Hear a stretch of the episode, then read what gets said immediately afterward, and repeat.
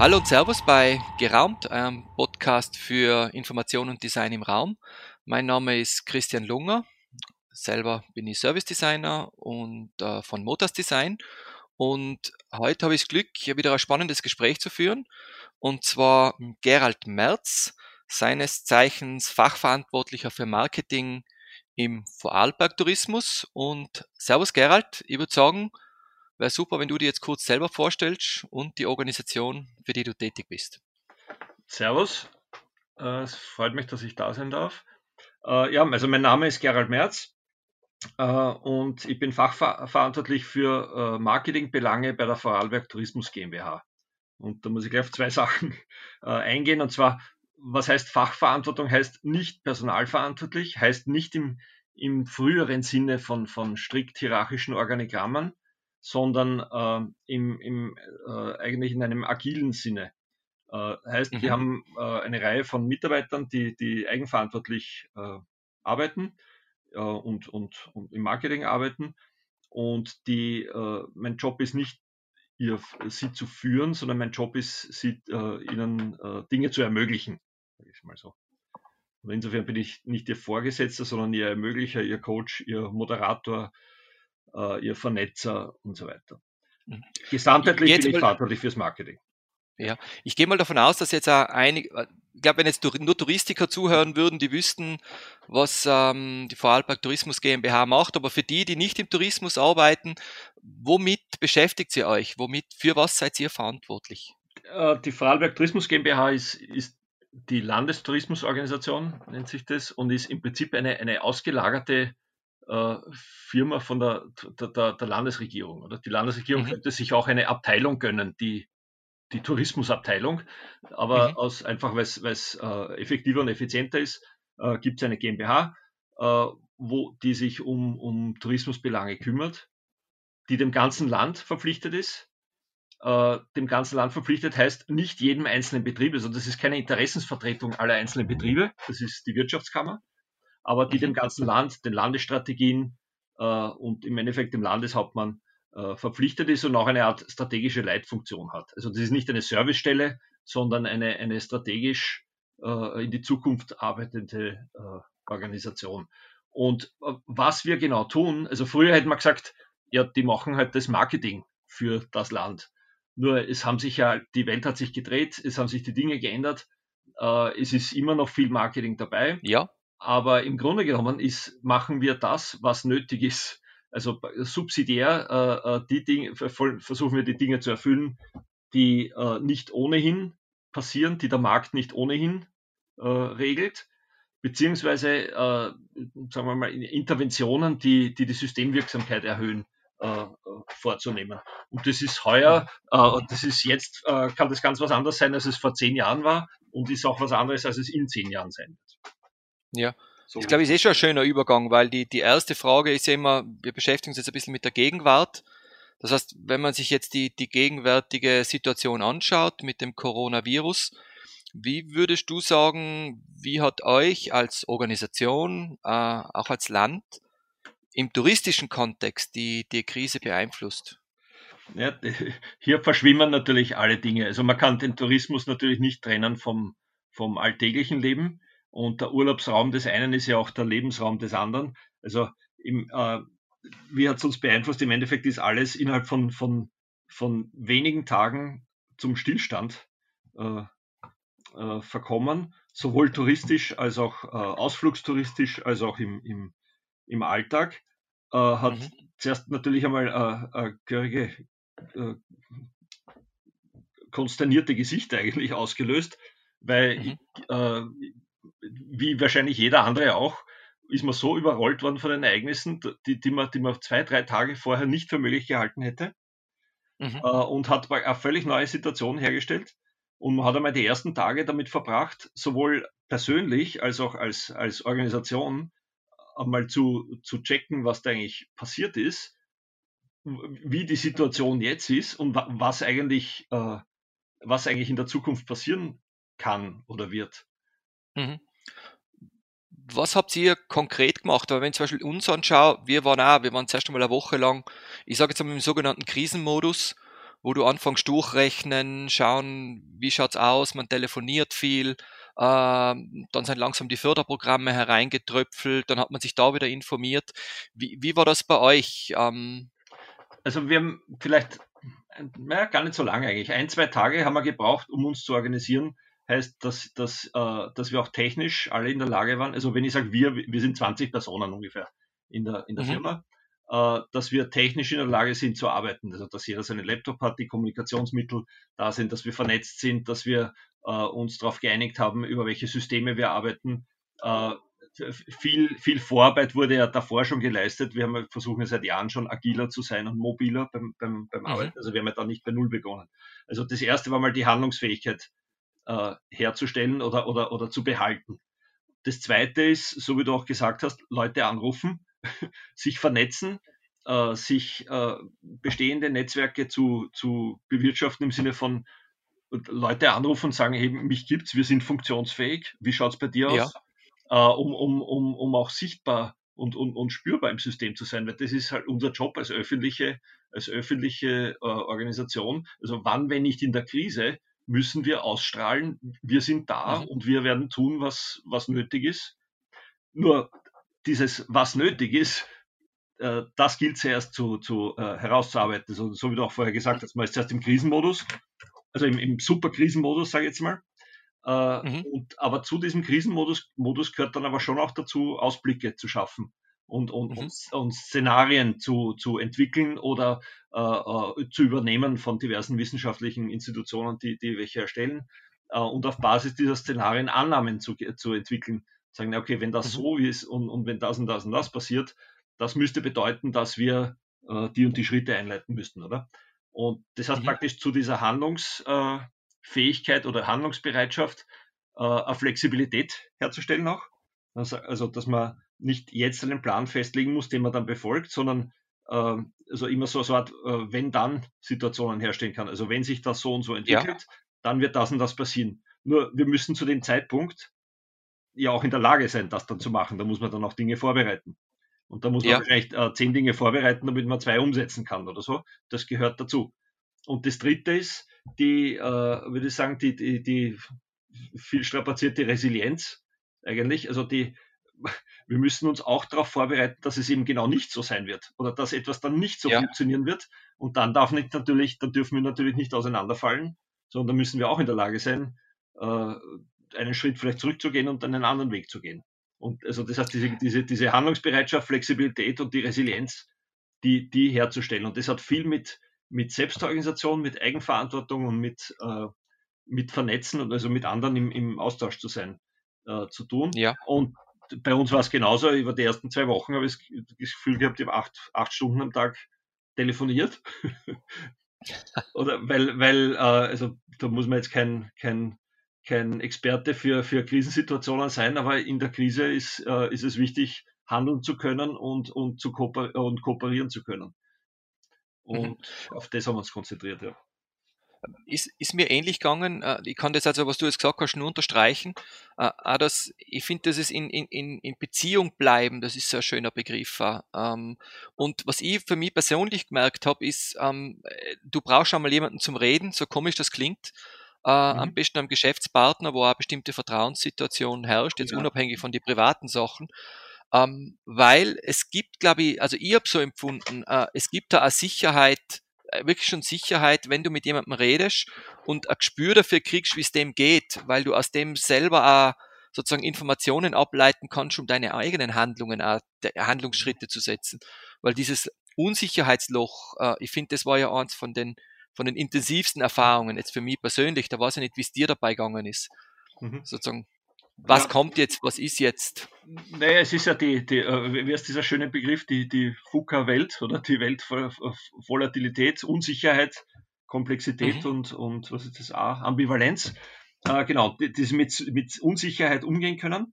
Jetzt, man kann mhm. sich in der Theorie kann man sich natürlich bilden, und sich versuchen vorzubereiten, aber wenn erst in der Krise zeigt sich dann, ob man in der Lage ist, äh, mit Unsicherheit gut umzugehen.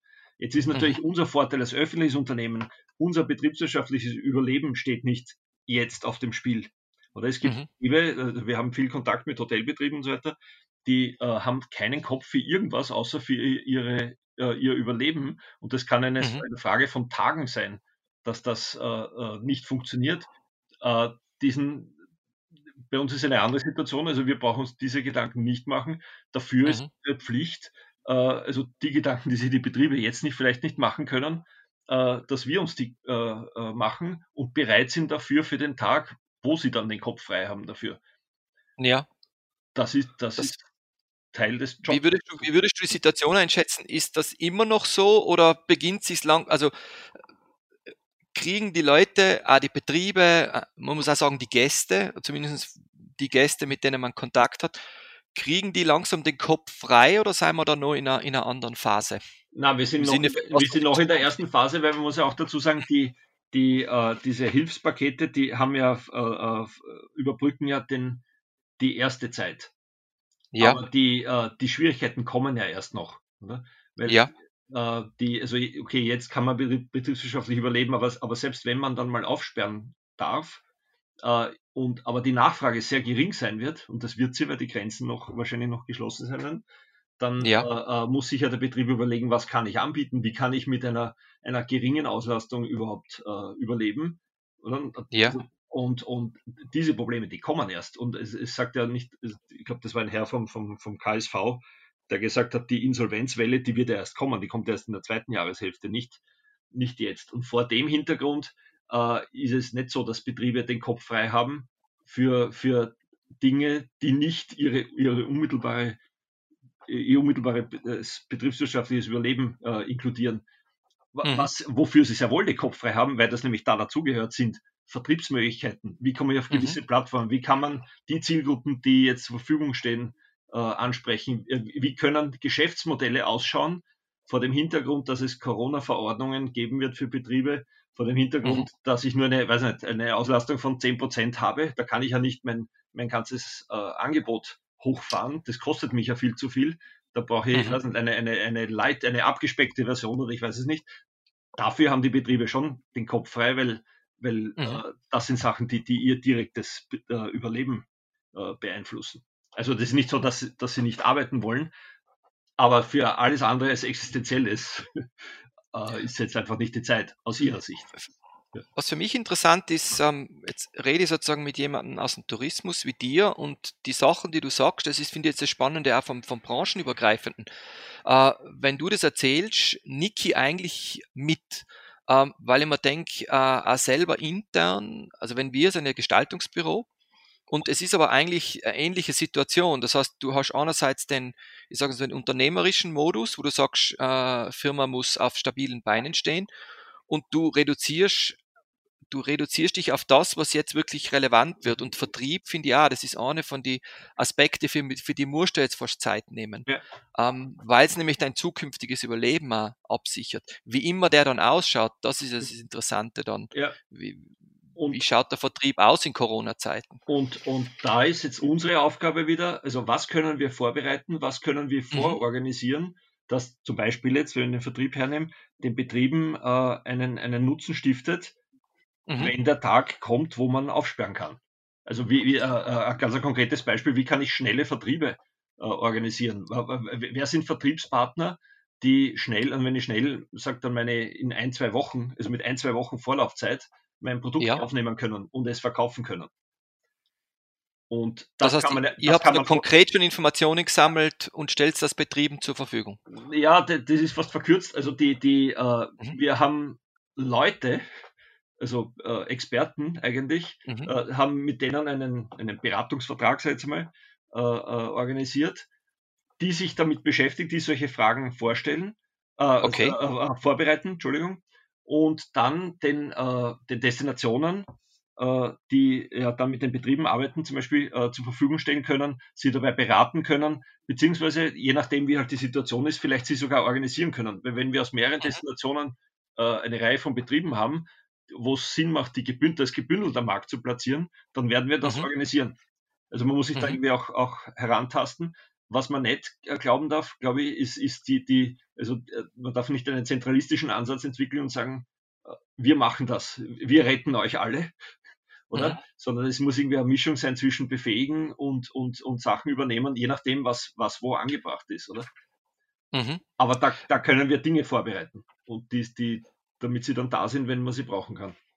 Ja, jetzt haben wir ja ohne viel Aufsehen äh, vom Blick in die Gegenwart ein bisschen in den Blick in die Zukunft hineingerutscht, was mir persönlich eh ganz gut gefällt, weil ich finde, jetzt die, die, die Augen sozusagen in der Zukunft zu haben, ist für mich eine der Voraussetzungen, um wirklich in Zukunft erfolgreich zu sein. Was würdest du jetzt sagen, also ich, was ich jetzt ausgehört habe, ist sozusagen einerseits dieser Blick auf die Krise, wie, wie halte das Unternehmen am Leben und das zweitens der Blick auf den Vertrieb. Was ist noch wichtig in der jetzigen Zeit, also wo ja, man jetzt den Blick drauf richten sollte? Also die, die, äh, bevor ich in den Vertrieb überhaupt gehe, muss ich ja den Blick auf mein Produkt, also mein touristisches ja. Produkt äh, äh, richten. Das, äh, also bei touristischen Produkten, das kann ein Hotelbetrieb sein, das kann eine Seilbahn sein, das kann ein Klettersteig sein, das kann auch ein, äh, der Anbieter einer Dienstleistung, ein, ein, ein Bergführer sein oder so.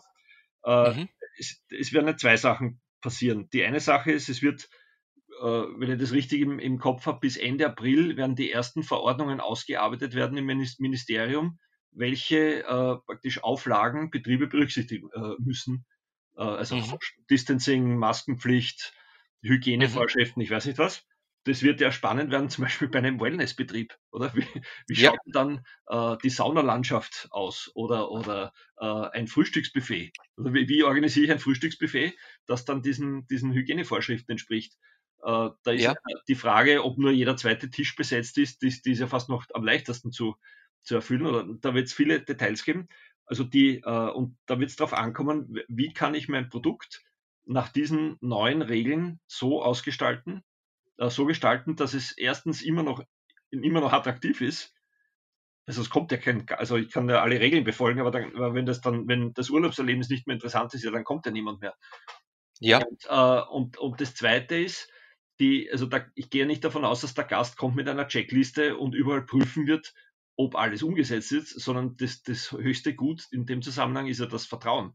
Der Gast ja. muss ja dem Anbieter vertrauen, dass er seine Sicherheit, seine Gesundheit, die Corona-Verordnungen, dass das alles top umgesetzt wird, äh, ja. damit er sich dort überhaupt wohlfühlen kann.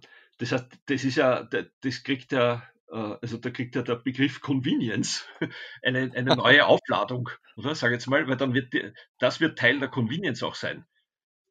Die, diese das, das Grundvertrauen, dass wenn ich dorthin fahre, dass ich gesund bleibe und dass mir gut geht. Dass, dass mir gut geht und, und dass sich Leute darum kümmern in, in, in Übereinstimmung mit den gesetzlichen Vorschriften. Das, das mhm. ist das eine. Also, und, und wie ich das in meinem Produkt umsetze, das ist, also das mhm. ist vor dem Vertrieb noch viel wichtiger, weil für den Vertrieb muss ich jetzt erst wissen, was ich überhaupt vertreiben kann mhm. oder, oder mhm. vertreiben will. Und das wird bei Urlaub am Bauernhof ganz anders ausschauen als bei einem Vier-Stern-Wellnessbetrieb, als bei einer Seilbahn, als bei einem, wie gesagt, Anbieter von, von Gruppenwanderungen. Ja. Oder, oder Aber das, das finde ich ja spannend, weil das ist ja Teil dessen, wo sich jeder fragt, äh, nicht nur kommen, welche Leute kommen in Zukunft und wie viele Leute, sondern auch welche Entscheidungskriterien entstehen komplett neu, wo ich hingehe. Genau. Das würde ja genau in diese, in sozusagen diesen Faktor hineinfallen. Genau. Und, und, und da ist auch, also das sind dann neue Entscheidungskriterien. Ich gehe wohin, wo ich mich sicher fühle. Äh, mhm. Ich gehe wohin, wo ich aber trotzdem, also ich will ja trotzdem meinen Urlaub genießen. Was will ich denn eigentlich da genießen, oder? Mhm. Äh, also diese Vermischung. Und das Zweite, was ich sagen wollte, ist, ist die, also das ist ja für die Zeit, der, also für die Corona-Zeit. Aber eines Tages mhm. wird es den Virus nicht mehr geben, weil es einen Impfstoff gibt oder weil er nicht mehr da ist oder was auch immer. Aber mhm. es werden sich, äh, auch da werden sich Entscheidungs- oder Reiseverhalten und Entscheidungsverhalten von, von, von Urlaubsgästen wird sich geändert haben oder werden sich äh, äh, werden neue Aspekte dazugekommen sein durch diese Zeit, die dann danach mhm. äh, auch so bleiben werden. Das ist nicht unmittelbar jetzt gleich wichtig, äh, umzusetzen. Aber wenn man jetzt schon beginnt, in diese Richtung zu arbeiten, dann hat man, wenn es dann soweit ist, natürlich auch einen Vorsprung. Also das heißt, ich, ich, am Ende des Tages ist ja immer noch, der, äh, wie sagt man auf, äh, die, äh, auf Englisch nicht, the, the, product is the best, a great product is the best marketing. Also mhm. zuerst muss ich am great product arbeiten. Mhm. Und, das, und das wird sich jetzt, das verändert sich jetzt, äh, was das bedeutet, das great. Und, mhm. ja, und dann natürlich muss ich, in den, äh, muss ich in den Vertrieb gehen, weil äh, ich kann nicht darauf warten, äh, bis das, also ein a Great Product wird auch so gefunden werden, aber ich kann nicht darauf mhm. warten. Ich muss gleich schauen, wie, wie, ich Gäste bekommen kann, weil sonst überlebe mhm. ich vielleicht gar nicht so lang. deswegen Spannend. Ist dieser Blick aufs Produkt ist, ist, äh, äh, steht an der ersten Stelle. Weil wenn ich das nicht ja. geregelt habe, dann nützt mir der beste Vertrieb nichts. Im, im, Im, schlimmsten Fall kommen tatsächlich Gäste und sind dann total enttäuscht und, und empfehlen mich nicht weiter oder, oder ja, geben mir keine schlechte Bewertungen online. Mhm. Und dann kriege ich die nie wieder. Das ist ja, ist ja recht spannend, weil das ist, wir haben uns zum Beispiel Internet zusammengesetzt, aber jetzt nicht unter dem Thema Produktentwicklung, ähm, nicht in erster Linie, sondern Informationsbedürfnisse in zukünftigen Dienstleistungsstätten. Mhm. Und ähm, zum Beispiel, wie wird das in Zukunft an Seen oder in einem Schwimmbad funktionieren? Das sind ja genau die Fragen, die du da stellst. Genau, wie ja. ist es in einem Wellnesshotel? Ja. Welche Regeln muss ich aufstellen? Was muss ich kommunizieren? Wie passe ich sozusagen mein, meinen Raum an, damit der sozusagen eine optimale Zufriedenheit und Sicherheit vermittelt? Genau, und, und am, Ende, am Ende ist es, ob man es Produktentwicklung nennt oder, oder ist es völlig egal. Es, es, geht immer noch ums Gleiche, ja. es geht ums, ums Erlebnis vor Ort. Wie muss ich das gestalten, damit es den neuen Regeln entspricht, damit es den neuen Gewohnheiten entspricht und äh, damit es die, die Kunden von morgen äh, glücklich macht, damit sie wiederkommen und, und, und weitererzählen, ja. dass, dass, es, ah. dass es gut war. Und da steht dann da stellt sich mir, da stellt sich mir die, die, die Frage, es, Matthias Hawks hat zum Beispiel schon früh damit angefangen, diese Szenarien hinauszugeben. Äh, inzwischen ähm, gibt es eben auch, wie, wie, schauen sozusagen die Phasen aus? Ähm, gibt es schon jemanden, der sich mit dem Thema beschäftigt, außer jetzt im Trüben zu fischen, das muss man auch dazu sagen, wie sich das in Zukunft entwickeln kann, diese Bedürfnisse? Oder sind, sagen wir, sitzen wir da alle im selben Boot und müssen momentan unsere eigene Geisteskraft und die unserer Partner einsetzen, um zu sagen, dass wir möglichst reale Szenarien entwickeln, was das ich, anbelangt? Ich glaube, dass die, also es ist eine Mischung. Äh, es gibt, also Matthias Hawks ist ein gutes Beispiel und es gibt auch andere, es, also es gibt mhm. die Zukunftsforscher. Dann gibt es natürlich äh, äh, akademische Leute wie den Christian Lesser von der Uni St. Gallen, mhm. äh, die, sich, die sich damit beschäftigen. Äh, es gibt natürlich äh, Agenturen, die, äh, die sich auch damit beschäftigen, die, die natürlich äh, künftige Geschäftsmodelle äh, darbietern. Mhm. Aber das heißt ja nicht, dass sie sich, äh, äh, dass sie die Sachen erfinden, sondern die versuchen ja auch die, die realen äh, Trends zu, zu identifizieren. Sonst werden die mhm. über kurz oder lang kein Geschäft machen, weil wenn, also wenn sie einfach nur irgendwas erfinden. Äh, und, mhm. und die eigene Geisteskraft braucht man aber auch, um diese Dinge zu erst einmal zu verstehen, sie miteinander zu kreuzen, äh, um zu schauen, was auf die eigene Situation auch zutrifft oder auf die eigene Region, aufs eigene Land, weil jedes Land hat eine eigene, eigene äh, Situation. Also eigene Geisteskraft auf jeden Fall, aber äh, es ist genug äh, Substanz umeinander, sage ich jetzt mal, von, von Leuten, von Trendforschern, von Marktforschern, äh, dass man nicht mit einem leeren Blatt Papier beginnt. Für mich bringt, schließt es ein bisschen das, was man, oder was du am Anfang gesagt hast, nämlich äh, also auch dieses Anrufen mit den unterschiedlichen Partnern und Leuten, die man kennt, ist extrem hilfreich, um auch schon ein bisschen ein klareres Bild für die Zukunft zu entwickeln. Weil, das habe ich wahrgenommen bei meinen Gesprächen, du redest ja über die Zukunft äh, und man hört, was sich andere drüber denken und wo sie glauben, dass es sich hinentwickelt. Das ist fast so ein bisschen was wie Crowd Intelligence. So habe ich das zumindest empfunden. Ja, genau. Das würde ich auf jeden Fall unterstreichen. Also was wir natürlich machen, ist, ist dass wir uns gegenseitig die, die Dinge zuschicken. Also wenn der Horks oder der, der Lesser oder ich weiß nicht äh, wer äh, was Neues schreibt, dann, dann schickt man das äh, jemanden oder man schickt es herum und dann telefoniert man ein bisschen später und fragt, hast du dir das angeschaut, was meinst du? Und dann, und dann rüttelt man und diskutiert man und dann äh, kriegt man dann schon ein gutes Bild. Und die, diese Crowd Intelligence äh, hat natürlich eine Schwachstelle, die, dass man sich äh, aus, aus, aus Höflichkeit äh, gegenseitig äh, also, äh, zustimmt oder äh, dass man äh, aus Höflichkeit gegenseitig zustimmen könnte und nicht kritisch genug ist. Das heißt, man muss sich ein bisschen ermahnen, auch diese Gespräche krit, äh, kritisch zu führen, beziehungsweise die Erwartung, also auch zu formulieren an den anderen, wenn man ihn dazu fragt, äh, was meinst du dazu? Äh, also, dass die Gesprächskultur wirklich offen ist, dass der auch kritisches Feedback geben kann. Das kann man tun, man muss mhm. sich dabei, also muss sich nur ein bisschen daran erinnern. Und wenn dann, wenn man dann eine Situation hat, wo man vier, fünf, sechs, sieben, acht Leute äh, irgendwo ähnliche Meinungen hat zu einem Thema, ja, dann, dann hat das schon einen Wert. Da kann man schon, äh, also es ist noch immer nicht wissenschaftlich fundiert, aber, aber es ist mehr als nur so dahingesagt. Und, und dann gibt es vielleicht andere Themen, wo, wo äh, wenig Übereinstimmung ist, das ist auch eine Aussage. Mhm. Und dann, das, ist, äh, das ist Teil dieser, dieser, dieser Geistesarbeit. Ja. Das ist eh schon ein schöner Übergang. Ähm, ich habe zwar einige Fragen über, dies, über diese Zukunft vorbereitet, die du ja gekriegt hast für die Vorbereitung. Im Grunde haben wir sie aber alle durch. Also wir haben jetzt darüber geredet, ähm, die, die Entwicklung der Situation in den nächsten Monaten, die Bedürf über das Thema Bedürfnisse haben wir gesprochen und auch was in der Zukunft notwendig ist, um erfolgreich zu sein.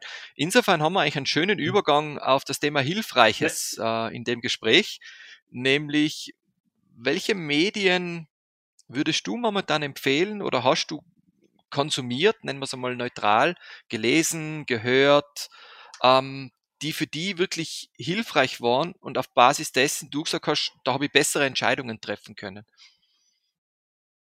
Also ich, ich äh, versuche, dazu habe ich, mir, hab ich mir ein paar Gedanken gemacht, wie ich das am besten äh, äh, strukturiere. Also an erster Stelle stehen immer noch die äh, Presseaussendungen und Pressekonferenzen der öffentlichen Stellen. Also die, die, Pressekonferenz vom Landeshauptmann oder von der, von der Bundesregierung oder so weiter, sich äh, äh, also als Primärquelle anzuhören, das ist ja mal wichtig. Oder? Ja. Damit man dann, wenn man diverse Zeitungen liest, äh, den, den, äh, die ja oft an Sachen, wo etwas verkürzt dargestellt worden ist oder ein bisschen aus dem Kontext gerissen oder so, also dass man den, den, den Vergleich hat. Äh, mhm. Was ich auf jeden Fall sagen will, also ich bezeichne das einmal als, als, als Leitmedien. Ich würde jetzt nicht einzelne Medien äh, unbedingt hervorheben, aber wenn man sich, äh, wenn man Leitmedien äh, äh, äh, liest oder anschaut, und zwar nicht nur eins, sondern mehrere, und die ja dann über die, die ja über die gleichen Sachen berichten, dann glaube ich, ist das sehr hilfreich und kann man schon ein ganz gutes Bild bekommen. Mhm. dann würde ich auf jeden Fall das, was wir vorher gesagt haben, also diese diese Publikationen von Zukunftsforschern, von Experten und so weiter, also äh, die ja meistens in Fachmedien erscheinen, äh, die in Kombination mit, äh, mit Vernetzung, mit einfach mit Kollegen, mit Partnern in anderen Organisationen, das ist eine, gut, eine, eine gute, wichtige Quelle. Und dann gibt es natürlich auch wissenschaftliche Stellungnahmen von dieser, von dieser wie ist das, Leopoldina und, und das Robert Koch Institut und ich weiß nicht was. Also das, das zahlt sich ja. schon aus, die, die auch mal, äh, äh, die auch mal zu lesen. Ähm, genau, die, wenn man das, äh, wenn man versucht, sich da zu informieren und wenn man aber trotzdem versucht, äh, ein, ein bisschen einen, einen, distanzierten Blick zu haben und nicht jedes Wort sofort zu glauben, sondern ein bisschen die, wie sagt man, eine gesunde Skepsis zu haben und vor allem auch mhm. zu vergleichen, dann glaube ich schon, dass man ein re relativ uh, ungetrübtes Bild auf die Situation uh, bekommt. Was dazugehört, mhm. ist, glaube ich, auch immer der, der, eine, die, die, also Toleranz oder die Akzeptanz, dass es auch andere Lösungen geben kann. Also äh, ganz Europa äh, macht dann Lockdown und Schweden nicht. Äh, muss man, glaube ich, aufpassen, dass man die nicht gleich verurteilt und sagt, ja, was für ein Blödsinn, die haben keine Ahnung oder so irgendwas, sondern äh, versucht zu verstehen, warum die einen anderen Weg gehen. Mhm, Vielleicht mhm. könnte der Weg auch äh, ein, ein, ein guter sein. Falls oder vielleicht Lösungen, nicht der volle Weg, aber Lösungen, wo man sagt, die kann man in seinen eigenen Weg integrieren. Genau weil es gibt ja diesen, diesen schönen Spruch, also der, die, es gibt immer Alternativen. Es ist nie so, dass es, dass es nur eine Alternative gibt, die richtig ist und man sollte eigentlich immer skeptisch sein, wenn jemand einem etwas als die einzige taugliche Lösung verkaufen will. Ja. Und, und mit der Einstellung geht das, finde ich, ganz gut. Ich, ich suche mir es jetzt gerade außer, weil ähm, ich habe vor kurzem in Guardian gelesen, ähm, ist eine von meinen regelmäßigen fremdsprachigen Zeitungen. Und dort war ein super, äh, ein super Artikel drin, wo man gedacht für den Tourismus, das ist eigentlich so inspirierend. Und zwar gibt's dort auf äh, einer dieser, ich glaube, Hebrideninseln, äh, Eck heißt die, dort gibt's ein Tonstudio. Oder ja, ein Tonstudio. Und die sind jetzt in der Corona-Krise mit der Kommunikation raus dass Musiker, wenn es mit den Reisen geht, zu ihnen kommen können. Die sind komplett abgelegen. Das ist eine Mini-Insel. Ja. Äh, dort Songs aufnehmen können, die sie dann wiederum äh, in die Welt hinausstrahlen. Mhm. Also es ist, das war für mich so ein nettes, fast schon als Musiker emotionales Beispiel, ja. wie man eigentlich äh, äh, sich fragt, was sind meine Ressourcen jetzt, was sind meine Stärken was braucht die Menschheit jetzt gerade, in dem Fall andere Musiker, eine Plattform zum Beispiel, äh, welche Stärken bringe ich mit, die jetzt gerade wichtig sein von der Botschaft, Abgeschiedenheit, mhm. äh, Sicherheit damit indirekt, äh, und mach daraus was. Und das, das habe ich mal extra für unseren Podcast ausgesucht, weil man, mir hat es taugt als, als Beispiel dafür, wie man kreativ arbeiten kann und was daraus machen kann aus der ganzen Situation, die jetzt da ist. Und äh, aus diesem Beispiel würde ich äh, gleich wieder äh, praktisch Unterstützung für, für das, was ich vorher erwähnt habe, äh, beziehen, nämlich dass, dass man zuerst über das Produkt oder, oder das, was ich anbiete oder das, was ich ja. zur Verfügung habe, äh, sich auf das konzentrieren muss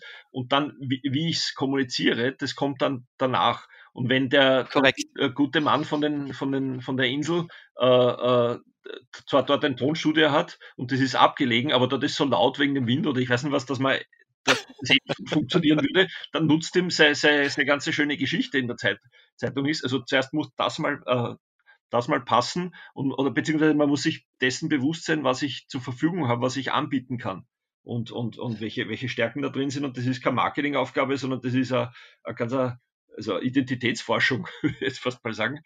Äh, ja. Und es, es ändert sich halt jetzt äh, zum Teil das, was, was für andere interessant sein kann. Das ist immer noch das Gleiche, was ich anbiete vielleicht, aber die Art genau. und Weise, wie es für andere interessant ist, ändert sich. Und das ist eigentlich spannend.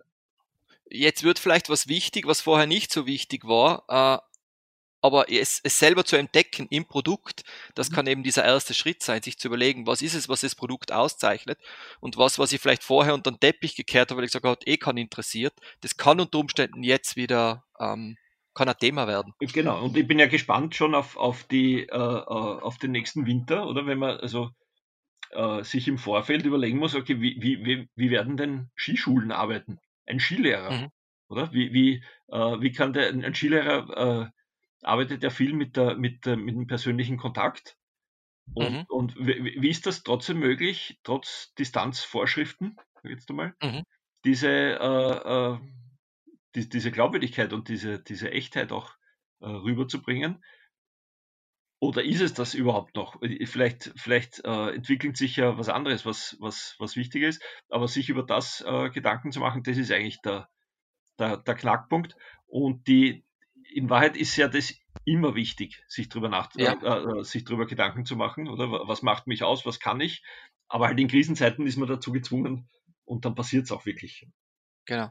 Als, als Service Designer spitzt sie da natürlich gleich die Ohren, weil äh, wenn wir gerade im, im Dienstleistungsbereich äh, von einem Produkt reden, reden wir ja eigentlich von einer Servicekette. Ja, genau. Ja. Das Spannende ist ja, wie verändert sich die Servicekette? Ähm, die ja. Dienstleistung bis zu einem gewissen Grad, die Kerndienstleistung wie jetzt Skilehrer, das, also das Beibringen äh, von Fähigkeiten, äh, um schön Skifahren zu können, bleibt ja in sich selber das Gleiche, aber der komplette Serviceprozess wird sich verändern, weil vielleicht vorher, während und nachher andere Notwendigkeiten da sind, die sich aufgrund dieser veränderten Bedürfnisse und, ergeben. Und, und spannend ist ja gerade beim Service Design, wobei das muss ich dir natürlich nicht erklären, ist ja das, was hinter den Kulissen dann stattfinden muss, was vorher ja. nicht stattfinden musste. Also da muss ja eine Organisation auch in der Lage sein, äh, das zu leisten, oder? damit das gegenüber dem Gast äh, dieses Service überhaupt möglich sein wird, damit sich dieses Vertrauen aufbaut. Und das Zweite, was ich spannend finde, ist ja dann die, der Übergang zum Experience Design. Es geht ja immer noch darum, dass der Gast mhm. äh, äh, tolle Erlebnisse hat und inwieweit verändern sich da die Zugänge, weil im mhm. Design einfach andere Maßnahmen und andere Zugänge notwendig sind. Äh, inwieweit äh, verändert sich da die, die Experience tatsächlich? Und wieder, so wie vorher auch schon gesagt, äh, inwieweit sucht der Gast auch wieder andere, andere Erlebnisse? Weil jetzt, äh, mhm. Beispiel, das äh, jetzt in Vorarlberg jetzt nicht so das große Thema, das Après-Ski-Thema, aber woanders natürlich schon. Wenn für mhm. mich das ein, ein, ein, ein wichtiges Element ist, beim Skifahren oder bei meinem Skiurlaub Après-Ski zu haben, dann kann er nicht einfach nur sagen, ja, Après-Ski geht jetzt nicht mehr, fertig. Ne? Mhm. Man muss sich ja Gedanken machen, wie, wie wird dieses, diese Sehnsucht nach Gefälligkeit, nach Spaß, nach äh, und so weiter, äh, vielleicht auf eine andere Art mhm. Befriedigt. Oder kann ich diese gar nicht mehr befriedigen und muss mich daher vielleicht um eine neue Gästeschicht auch kümmern, mhm. denen das gar nicht so wichtig ist.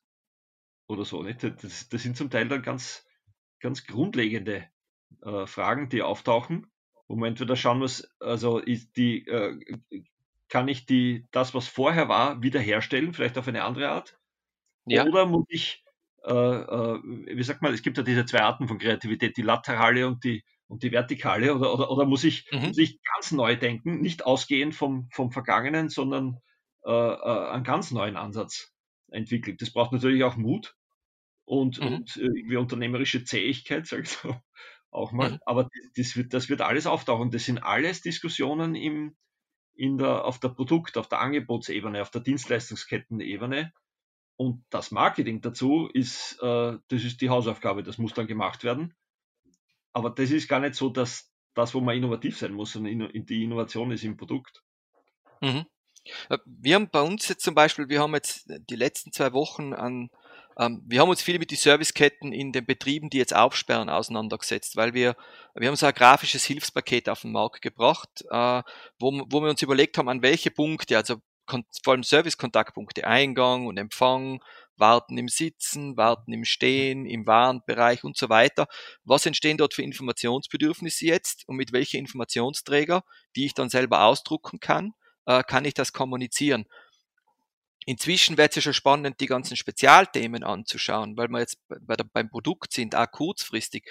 Wenn die Bahnen im Sommer wieder aufgehen, und sie werden ja aufgehen, und Wanderer, Mountainbiker, Paragleiter, wenn immer sozusagen servicieren, stellt sich ja genau die gleiche Frage wie jetzt bei den Wirtschaftsbetrieben. Ja. Ähm, die sagen, okay, 400 Quadratmeter pro 20 Quadratmeter ein, eine Person ergibt 20 Personen, wenn jetzt die Mathe nicht ganz falsch liegt, die gleichzeitig ja. im Betrieb sein können.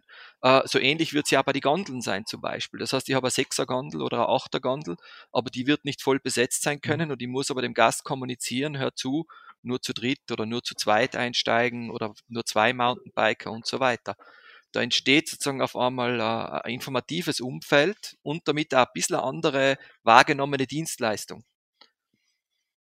Genau, und, und das wird, ich glaube, im, im Sommer äh, äh, durchaus äh, praktikabler möglich sein, weil im Sommer ja jetzt bei, bei, den, bei den meisten Seilbahnen, sage ich jetzt mal, ja der, der mhm. Andrang jetzt nicht so riesengroß ist und da wird es auch, äh, kann ich mir das auch ganz gut vorstellen und da wird das auch ganz gut machbar sein.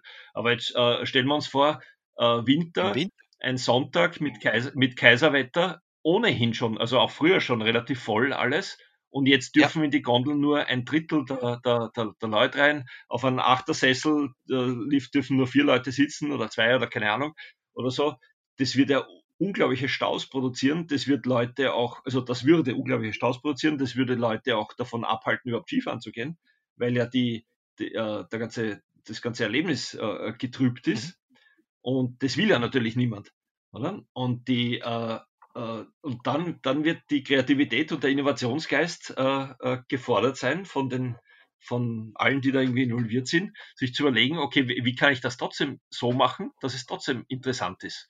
Ich würde nämlich gerne noch einen Punkt einbringen. Jetzt haben wir ge gesprochen über, über, über Seilbahnen im Winter, aber spannend wird natürlich Kulturveranstaltungen und Sommer oder? Die, ja. Und die, äh, weil auch da ist es ja nicht einfach nur damit getan, dass man sagt, weniger Teilnehmer, weil äh, weniger Teilnehmer würde bedeuten auch weniger äh, Einnahmen. Und äh, ja. kann sich das ein, eine Kulturveranstaltung, ein Kulturveranstalter überhaupt leisten? Mhm. Äh, vielleicht heißt das dann in kleineren Portionen, vielleicht heißt es eine höhere Frequenz, vielleicht gibt es mhm. Äh, zwei, äh, zwei was nicht, Modi, also die, man kann live dabei sein und das andere ist Online-Stream oder ich weiß nicht mhm. was und Mikrokultur-Events so wie man früher, ich weiß nicht, das ist schon länger her, oder auf MTV hatte man doch die, äh, die MTV Unplugged Serie, da waren, ich weiß nicht, 100, 150 Leute im Publikum, nicht mehr. Also man muss ja nicht immer die, die, die Rowdy äh, Live-Stimmung haben. Und mhm. da bin ich überzeugt, dass, äh, dass, äh, dass es innovative, kreative Lösungen geben wird, weil es einfach innovative, kreative Unternehmer gibt, die ja gar nicht erst in der Position wären, wenn sie das nicht wären. Und äh, mhm. äh, da kommen jetzt wieder so Organisationen wie wir ins Spiel. Da wird unser Job wieder nicht sein, die für sie kreativ zu sein, weil wir sind ja nicht die Unternehmer, aber wir sind Ermöglicher, oder? Wir können, äh, mhm. wir können Formate organisieren, wir können Experten dazu organisieren, wir können äh, vernetzen, wir können alles Mögliche machen, äh, um das zu, diese, diese äh, kreativen, innovativen Lösungen sichtbar zu machen, auch für andere. Mhm. Können Ketten verknüpfen, und so weiter. Und, und äh, das wird eigentlich die, glaube ich, die, die Hauptaufgabe der nächsten, der nächsten Zeit, ein, zwei Jahre, weiß ich nicht, vielleicht sogar länger äh, sein, ja. äh, die äh, von, von öffentlichen, öffentlichen Tourismusorganisationen. Und das, was man früher gesagt hat, mit ja, die machen Marketingkampagnen und so weiter, ja, vielleicht machen wir die eh auch noch, aber, aber das ist fast noch, äh, also das ist dann noch, das, das muss man auch noch machen.